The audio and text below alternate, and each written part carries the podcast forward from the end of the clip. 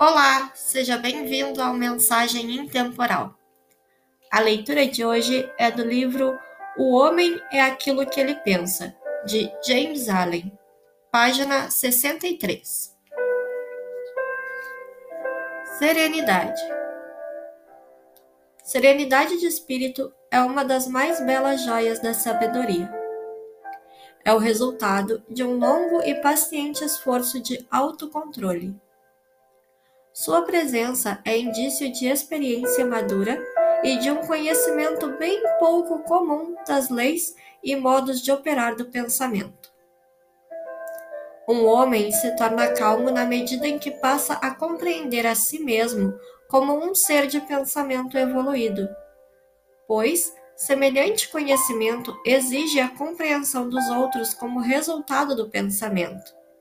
E, na medida em que ele desenvolve uma compreensão correta e vê cada vez mais claramente as relações internas das coisas através da lei de causa e efeito, deixa de se agitar e de se irritar, de se preocupar e de se queixar, e se torna equilibrado, firme, sereno.